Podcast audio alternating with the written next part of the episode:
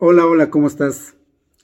Esperando que tu día sea espectacular, que sea maravilloso, que sea impactante en este grandioso día, en este grandioso momento.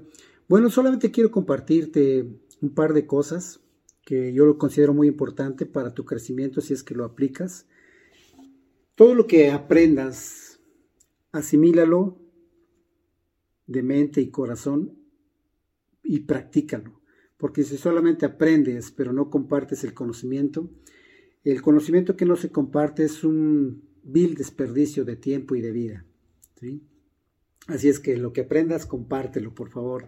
Y bueno, en esta ocasión quiero compartirte que es súper importante que tengas congruencia con lo que piensas, con lo que sientes y con lo que dices, y aparte, obviamente, con lo que haces. Esto viene a causar un impacto en tus resultados. Obviamente, si tú piensas negativamente, si tú sientes cosas negativas, actúas negativamente, ¿cómo van a ser tus resultados? Pues desastrosos, ¿verdad? Negativos. Y no te van a ayudar más que a detenerte, no te van a ayudar en nada más que a mantenerte en un confort mediocre.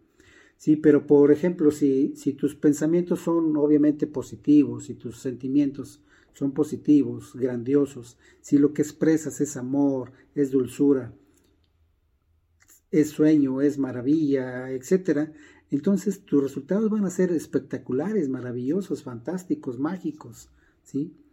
Esa es la congruencia con la que yo te estoy diciendo. Debe haber una congruencia entre lo que piensas, entre lo que sientes y entre lo que haces, obviamente con lo que dices también. Porque si no hay esa congruencia, imagínate, por ejemplo, mi mente dice, yo quiero ir allá, pero mis piernas dicen, no, yo quiero quedarme acá.